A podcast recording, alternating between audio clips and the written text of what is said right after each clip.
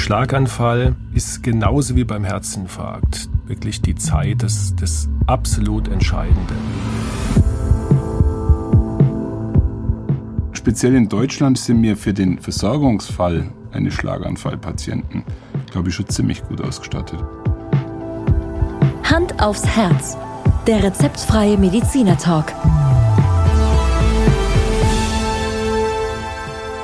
Hallo und herzlich willkommen bei Hand aufs Herz. Geschichten rund ums Herz mit professioneller Begleitung von Dr. Markus Knapp. Mein Name ist Thomas Krug und ich freue mich auf die heutige Folge. Hallo Thomas. Hi. Ja, Markus, ähm, vielleicht unterhalten wir uns heute mal zu Beginn erst einmal darüber, was wir noch alles vorhaben, oder? Im Rahmen dieses Podcasts. Ja, Ideen haben wir ja immer sehr viele. Haben wir ja mal so 20 Folgen, glaube ich, aufgenommen ja. und heute kommt nochmal eine. Ja. Und ähm, ja, wir vielleicht hätte ich die Idee, dass wir vielleicht mal den ein oder anderen Gast auch einladen. Vielleicht mal ein bisschen über den Tellerrand gucken, was es noch so gibt außerhalb ja. der Praxismedizin, Krankenhaus. Vielleicht fallen uns auch nur Themen an, die nur annähernd mit Medizin zu tun haben, aber trotzdem interessant sind. So ist es. Vielleicht ein bisschen Medizingeschichte. Ja. Oder vielleicht auch mal was ganz Verrücktes, dass wir unsere, wir sind ja beide Musikfanatiker, dass wir unsere liebsten Songs mal, was das Thema Herz anbelangt, vorstellen. Das wäre auch mal was.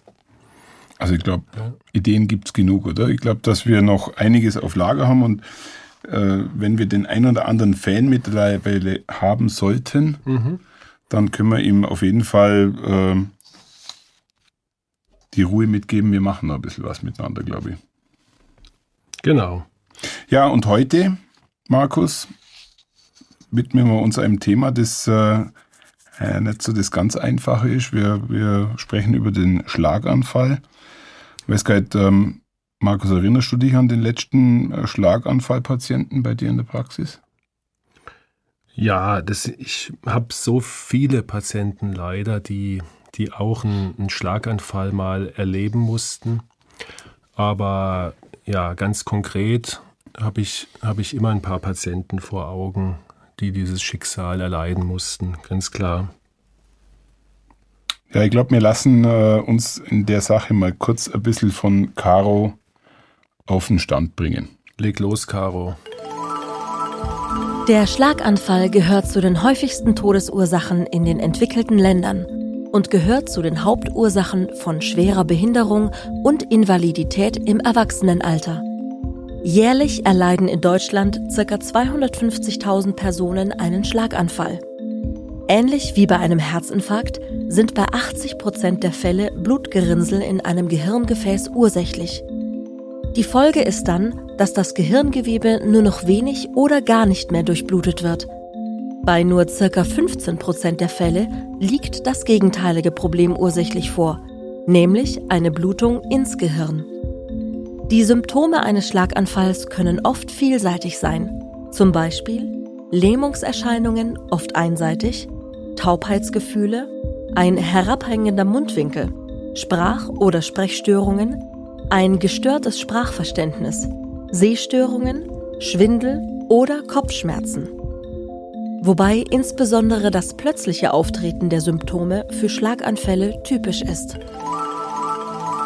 Ja, Thomas, bei dem Wort Schlaganfall ist ja das Wort Schlag drin. Kannst du dir vorstellen, warum er dieses Wort genommen hat? Ja, vielleicht, äh, weil, weil ein das Ereignis wirklich wie ein Schlag trifft.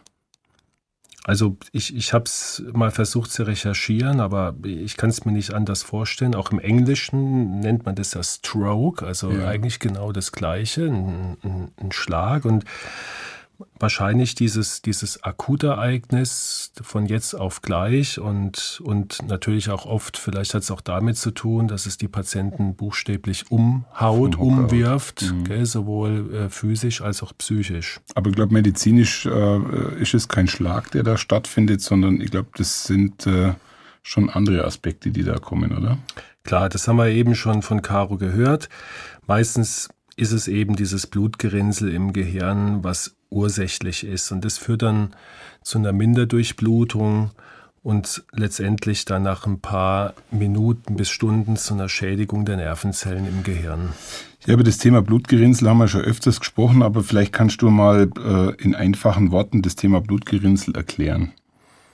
Also ein Blutgerinnsel kann sowohl im Gefäß entstehen. Das sind mhm. meistens Gefäßverletzungen, die durch unsere üblichen Verdächtigen entstehen, dem hohen Blutdruck, Cholesterin, Zucker und so weiter, Rauchen. Die Gefäße werden vulnerabel.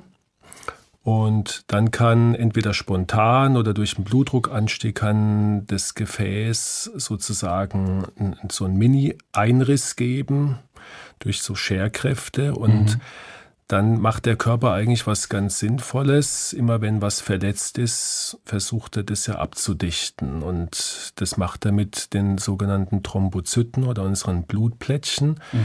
Und die starten dann wiederum eine Kaskade, dass dann letztendlich ein Gerinnsel oder ein Pfropf entsteht an dieser Stelle der Gefäßverletzung. Also so wie wenn du dich jetzt auch an der oberflächlichen Haut ratschst, dann mhm. entsteht ja da eine kleine, ein kleines Gerinnsel, ganz gerade am Anfang. Wenn das noch nicht so hart ist, die Kruste, siehst du das. Und nichts anderes passiert auch im Gefäß. Mit den verheerenden Folgen, dass der Blutfluss dann natürlich nicht mehr der ist, der er vorher war. Also irgendwie auch ein bisschen wie eine verstopfte Abwasserleitung. Ja. Genau. Die, die mit Ablagerungen in aller möglichen Art und Weise den Durchfluss in dem Fall des Blutes verhindert. Genau, mit dem Unterschied, dass, dass der beim Abwasserkanal das meistens so ein längerer Prozess ist und da dauert es halt ein paar Sekunden. Genau. Was für mich tatsächlich neu ist, ist, dass der Schlaganfall seinen, seinen Auslöser im Herzen hat. Das war mir ja. nicht ganz klar. Und das ist ja auch mit der Grund, warum wir das Thema heute auch behandeln. Sonst könntest du ja sagen, ist das ein allgemeininternistisches oder mhm. auch ein neurologisches Thema? Gibt es da so einen jahrhundertealten Streit? Wer, wer ist denn jetzt äh, verantwortlich für einen Schlaganfall? Der Neurologe oder der Internist? Aber es ist in der Tat so, dass, dass die äh, sehr, sehr viele Schlaganfälle tatsächlich davon ausgehen, dass der Patient eine Herzerkrankung hat, auch wenn man das als Patient vielleicht gar nicht vermutet, aber mindestens ein Drittel würde ich mal sagen, ähm, von den Schlaganfallpatienten haben eine sogenannte embolische Genese des Schlaganfalls. Und embolische Genese hört sich jetzt tatsächlich spektakulär an. Ja, Embolisch heißt im Grunde genommen, da gibt es auch wieder ein Gerinnsel, nur entsteht es an einem anderen Ort, nämlich mhm. im Herzen. Mhm. Wir hatten das bei der Folge Vorhofflimmern, erinnerst du dich vielleicht, dass okay. da in gewissen, äh, sag mal, abgelegenen Arealen im Vorhof, wenn das Gerinnsel, wenn das Blut entsprechend langsam fließt, dann entsteht ein Gerinnsel und das kann dann, wenn es sich organisiert, wie so eine Kanonenkugel äh, ins Gehirn geschossen werden. Also ein kleines Gerinnsel im Herzen kann wirklich, wie du gerade äh, sagst, der Torpedo sein, der mir, der mir im Hirn ein großes Problem erzeugt. Genau, so kann man sich das vorstellen. Mhm.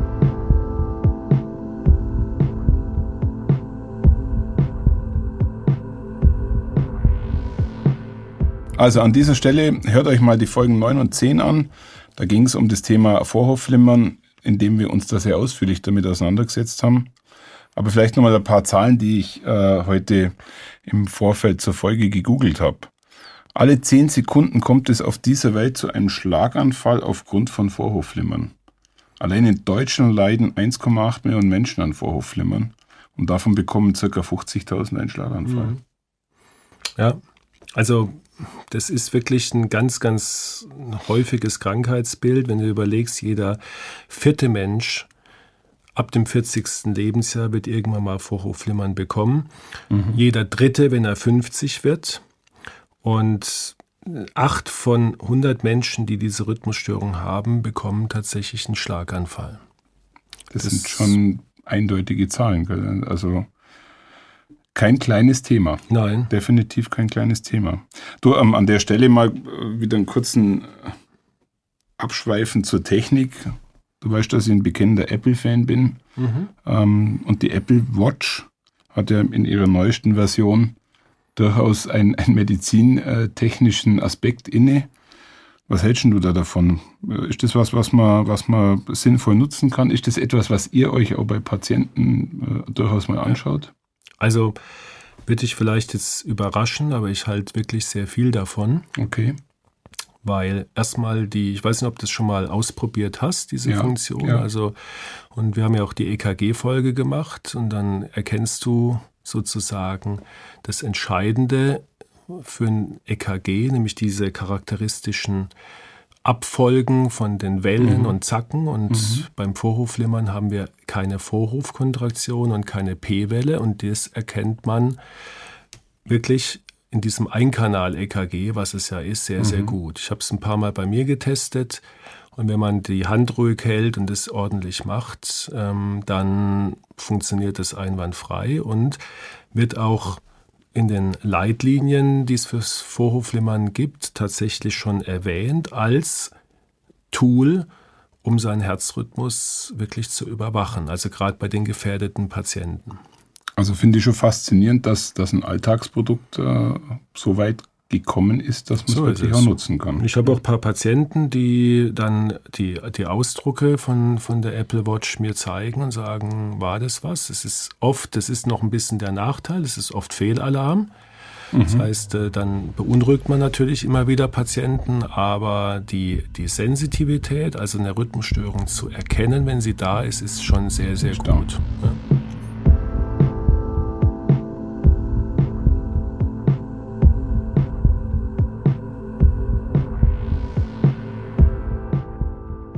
Jetzt aber nochmal äh, kurz zurück. Also der Schlaganfall findet im Kopf statt und im Herz liegt das Rhythmusproblem. Mhm. Wie entsteht nun das Blutgerinnsel, also der Torpedo im Herzen? Irgendwo so richtig leuchtet mir es noch nicht. Du hast es zwar ein paar Mal erklärt, aber vielleicht kannst du es nochmal. Kann man nochmal kurz wiederholen. Wie gesagt, äh, in den Folgen Vorhofflimmern erklären wir es auch nochmal genau. Also stell dir mal so eine, so eine Pfütze vielleicht vor, so Ja. eine dreckige Pfütze und die lässt du dann mal äh, ein paar Stunden stehen, veränderst nichts daran und dann senkt sich der, der Schlamm, der da gelöst ist, der setzt sich dann klar. langsam nach unten ab und, und oben bleibt die Flüssigkeit. Gell? Also das ist jetzt ein, ein Beispiel, was Besseres fällt mir gerade nicht ein, aber beim, beim Vorhof ist es ähnlich. Da gibt es Areale, wir nennen das das Vorhofohr. Die werden, weil es ein Blindsack ist, nicht so gut durchblutet. Und beim Vorhofflimmern schon gar nicht, weil der Vorhof da nicht kontrahiert, sondern einfach nur so eine Flimmerbewegung macht. Der schlägt so 300, 350 Mal in der Minute. Und dann versackt das Blut eben und dann entsteht genau das Gleiche mechanisch. Diese festen Bestandteile, die sacken also ab. Und ähm, dazu kommt noch, dass immer, wenn, wenn Blut zu langsam fließt, ist auch ein Automatismus, was die Natur einfach eingestellt hat, auch gerade bei Wunden und so weiter, dass es sich dann dazu neigt, zu verklumpen, zu gerinnen. Deswegen äh, muss man auch, wenn man Blut untersucht, sehr schnell ähm, das untersuchen, wenn man es nicht äh, vorbehandelt mit Chemikalien, damit es nicht gerinnt. Und vielleicht kennst du es auch noch von Hausschlachtungen, ja? äh, wenn man Blut äh, sozusagen dann zubereitet, gell, Blutwurst und so weiter macht, dann muss man das sehr schnell, Schnell rühren, ja. sonst gerinnt es auf der Stelle. Sonst wird das nichts mehr. Aber es ist am Schluss eigentlich technisch gesprochen, ist es tatsächlich wie ein Pumpendefekt zu sehen. Wenn ich ähm, eine verringerte ja, Durchflussgeschwindigkeit habe in einem System, dann kann es zur Ablagerung kommen. So, also im weitesten Ja, Sinne. Im oder? weitesten Sinne, genau, kann man das so sehen. Na Markus, dann kommt's, äh, irgendwann kommt es tatsächlich zu dem Schlaganfall und der wirkt sich auf jeden Menschen irgendwie anders aus. Und das finde ich schon sehr faszinierend, weil die, die Folgen können von echten halbseitigen Lähmungen bis zu, äh, man, man hat fast überhaupt gar keine Folgeschäden, kann alles eintreten. Ja, das hängt im Grunde von zwei Faktoren ab. Das erste ist, wo, wo geht der Schlaganfall? Also wo geht das Gerinnsel hin oder wo ereignet sich der Schlaganfall? Und das, der zweite Faktor ist, wie schnell wird es behandelt? Du kannst im Grunde genommen ähm, in jedem Teil vom Gehirn einen Schlaganfall bekommen. Angefangen vom Auge, gehört ja auch zum Gehirn. Ja. Also auch, auch anatomisch zum Gehirn, dass du also ein, so ein Zentralarterienverschluss bekommst vom Auge, dann bist mhm. du auf einmal blind. Mhm. Du kannst im Innenohrenschlaganfall bekommen, dann kriegst du Schwindel, Übelkeit. Am häufigsten ist, sind eben Hirnareale betroffen, die für motorisch, genau motorisch äh, oder Gleichgewicht, mhm. ja, aber auch zum Beispiel das Sprachzentrum ist ja sicher auch ein Begriff, dass viele Patienten ja. eine Sprachlähmung bekommen und ja. ähm, das auch oft das erste Symptom ist, dass auf einmal jemand versucht zu sprechen redet, ja. und, und redet gar nicht oder wir. Mhm.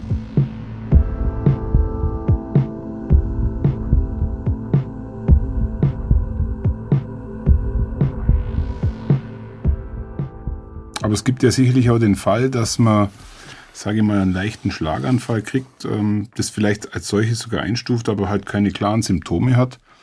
Ja, da kann man dann äh, sich doch dann auch einfach mal überlegen, soll ich überhaupt äh, beim Arzt vorbeischauen? Du kennst es ja bei uns äh, in ländlicher Gegend äh, durchaus auch als Bauernregel. Mhm. Was von alleine kommt, geht auch wieder von alleine. Kann man es wirklich so entspannt sehen? Ja, Antwort kannst du dir denken, die ich dir jetzt gebe, natürlich nicht, gell? weil beim, beim Schlaganfall ähm, ist genauso wie beim Herzinfarkt die wirklich die Zeit des, des Entscheidende. absolut Entscheidende. Mhm. Also je schneller du versorgt wirst mit einem Schlaganfall, desto besser ist deine Prognose und beim Herzinfarkt haben wir ja gesagt, Minuten bedeuten Herzmuskelzellen ja. und analog heißt beim Schlaganfall Minuten bedeuten Gehirnzellen oder Wartezeit bedeutet Gehirnzellenverlust. Also da muss ich den Allgäuer Urglauben wirklich ein bisschen erschüttern, aber da ist absolute Eile geboten. Wobei man, man schmunzelt drüber, aber ich glaube, wir beide wissen, dass das leider Gottes äh, viele doch nicht ganz so ernst nehmen und äh, es dann wirklich äh, zur Havarie kommt, wenn es dann mehrfach auftritt und wenn es dann halt auch Folgen hat. Ja. So ist es. Manche haben ja noch das Glück, dass sie so Vorboten haben mhm. eines Schlaganfalls. Also zum Beispiel die Sprache ist mal für ein paar Sekunden weg oder die Sehkraft lässt mal in einem Auge akut nach kommt nach einer halben Minute wieder. Das nennen mhm. wir dann sogenannte transitorische ischämische Attacken oder TIAs. Mhm. Also praktisch kurzfristige Durchblutungsstörungen, die, wenn man dann entsprechend darauf reagiert, oft noch Schlimmeres verhindern kann. Aber man muss halt darauf reagieren. So ist das ist halt das Entscheidende. Aber ich glaube, speziell in Deutschland, ich weiß nicht, wie du siehst, sind wir für den, für den Versorgungsfall eines Schlaganfallpatienten, glaube ich, schon ziemlich gut ausgestattet, oder? Das ist ja die absolut gute Nachricht die wir damit verbinden, dass wenn es mir auffällt und wenn ich Symptome an mir oder an meinem Angehörigen oder Nachbarn, ja, oft bemerkt es der Patient selber gar nicht so, bemerke, dass ich dann so schnell handle, mhm. dass er noch eine vernünftige Chance hat. Und unsere Kliniken, unser, unser Gesundheitssystem hat sich, was das anbelangt, enorm verbessert. In den Krankenhäusern gibt es seit Jahren jetzt äh, sogenannte Stroke Units, also ja. Schlaganfalleinheiten. Und es sind speziell eingerichtete Stationen, wo dann eine absolut schnelle Diagnostik, Betreuung und Therapie von dem Krankheitsbild standardisiert möglich ist. Und ist es dann auch so, dass das, ja, sagen wir mal, die Krankenhäuser ja, auf die Spezialisten immer zugreifen. Du musst ja wirklich ein Spezialist sein dafür. Es ist ja, nicht, ist ja jetzt kein Thema, was äh, jeder machen kann. Also man muss auch das Personal dazu haben und das scheint ja da zu sein. Absolut. Also der, sag mal, diese Einheiten, die sind natürlich rund um die Uhr besetzt und rund um die Uhr ist da natürlich auch eine Bereitschaft. Und das ist eben standardisiert. Das heißt, der Patient kommt mit Verdacht. Mhm und dann läuft es immer nach dem gleichen Schema ab. Das heißt, es wird sehr schnell eine Diagnostik gemacht. Da braucht man dann auch einen Radiologen. Mhm. Kann man heutzutage auch sehr bequem mit, mit äh, Telemedizin machen. Das heißt, der äh, lässt das Bild anfertigen und kann dann zu Hause die Diagnose stellen. Und dann kann man praktisch unmittelbar, das geht zum Teil innerhalb von einer halben Stunde, ist die Diagnose auf dem Tisch und dann kann man sofort die Behandlung beginnen wenn es erforderlich ist. Also auf Deutsch gesagt, wenn, wenn ich in diese Situation komme und ich werde in eine Stroke-Unit reingeschoben im Krankenhaus, kann ich erstens beruhigt sein und zweitens, was passiert dann wirklich konkret mit mir? Was ja. machen die da mit mir? Also beruhigt in dem Fall kannst du sein, dass, dass du in guten Händen bist und dass sich äh, professionell um dich gekümmert wird. Dann wird eben als erstes eine Bildgebung gemacht und das ist in 99 Prozent der Fälle ein CT, mhm. eine Computertomographie. Warum? Weil die einfach sehr, sehr schnell geht.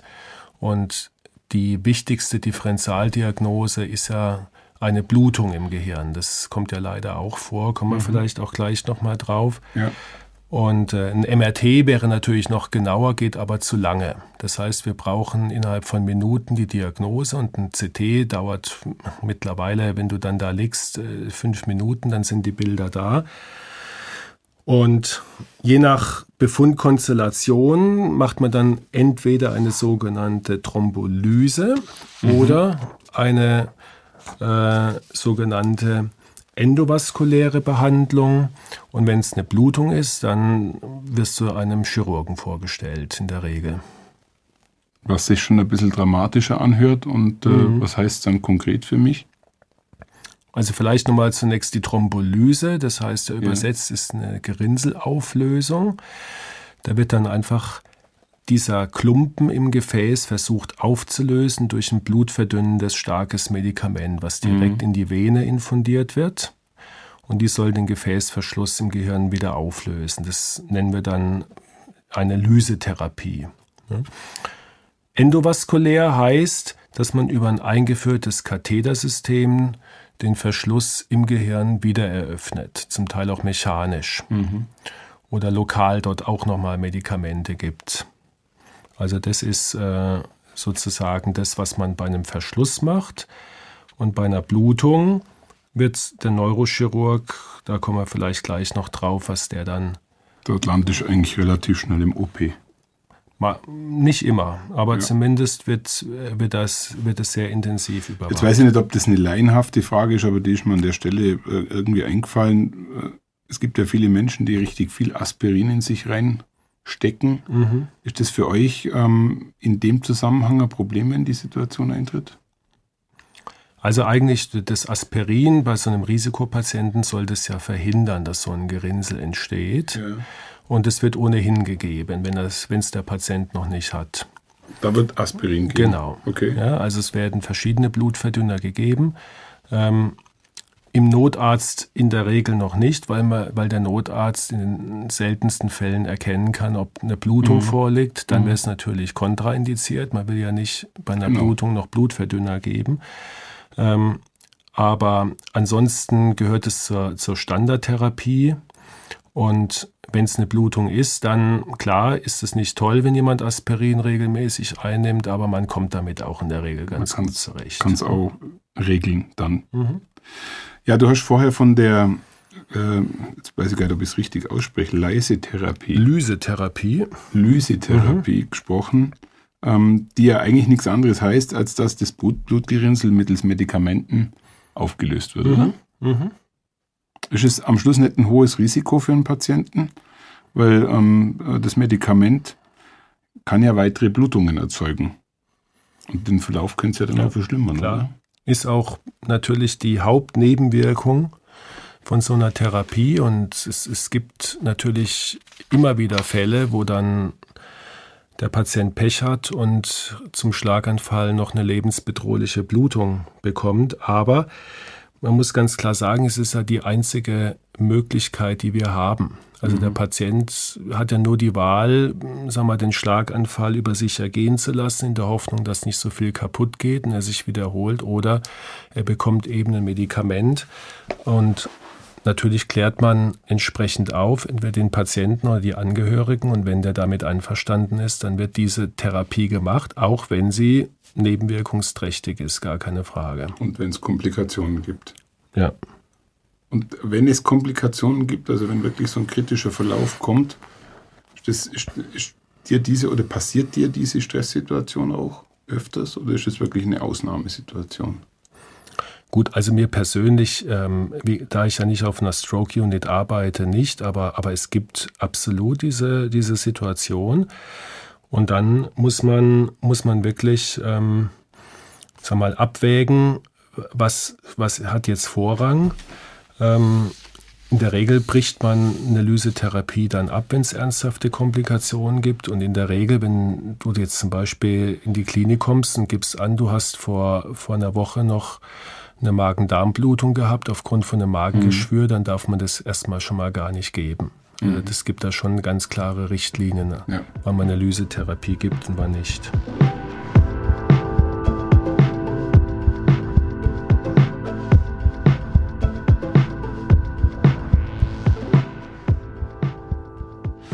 Markus, lass uns, lass uns nochmal ein bisschen über das Thema Neurochirurgie sprechen, weil das, denke ich, ist schon sehr spannend und auch ja, für den einen oder anderen interessant. Mhm.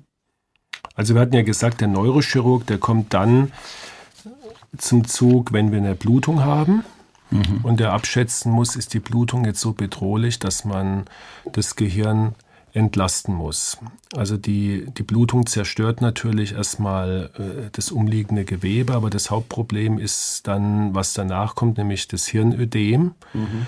Und die, der Schädel kann er nicht nachgeben. Wenn also der Druck im Gehirn steigt, dann quetscht sich das Gehirn sozusagen selber Zusammen. ab und, ja. und dann gibt es einen Hirntod und dann muss spätestens dann der, der Neurochirurg ja ran. Wie viel Zeit hat man denn für den Vorgang, wenn der Druck auf, auf, aufs Hirn kommt? Ja, das ist dann natürlich ein, äh, ein absoluter Notfall, aber man, man hat, sag mal, man kann das über auch bildgebende Verfahren eigentlich sehr gut überwachen. Mhm. Und wenn man, mhm. wenn man sieht, aha, die Hirnkammern, die werden immer schmaler, weil das Gehirn immer ödematös wird, dann wird man da natürlich auch frühzeitig eine Entlastung machen. Ist das, da. ist das eigentlich schmerzhaft? Spürst du das als Mensch? Ja, ja. wenn du spürst mit rasenden Kopfschmerzen. Aber in der Regel sind die Patienten dann auch, auch gar nicht bei, bei, Bewusstsein. bei, Bewusstsein. oder mhm. werden auch, äh, sag mal, in, in eine Art Koma gesetzt. Ja.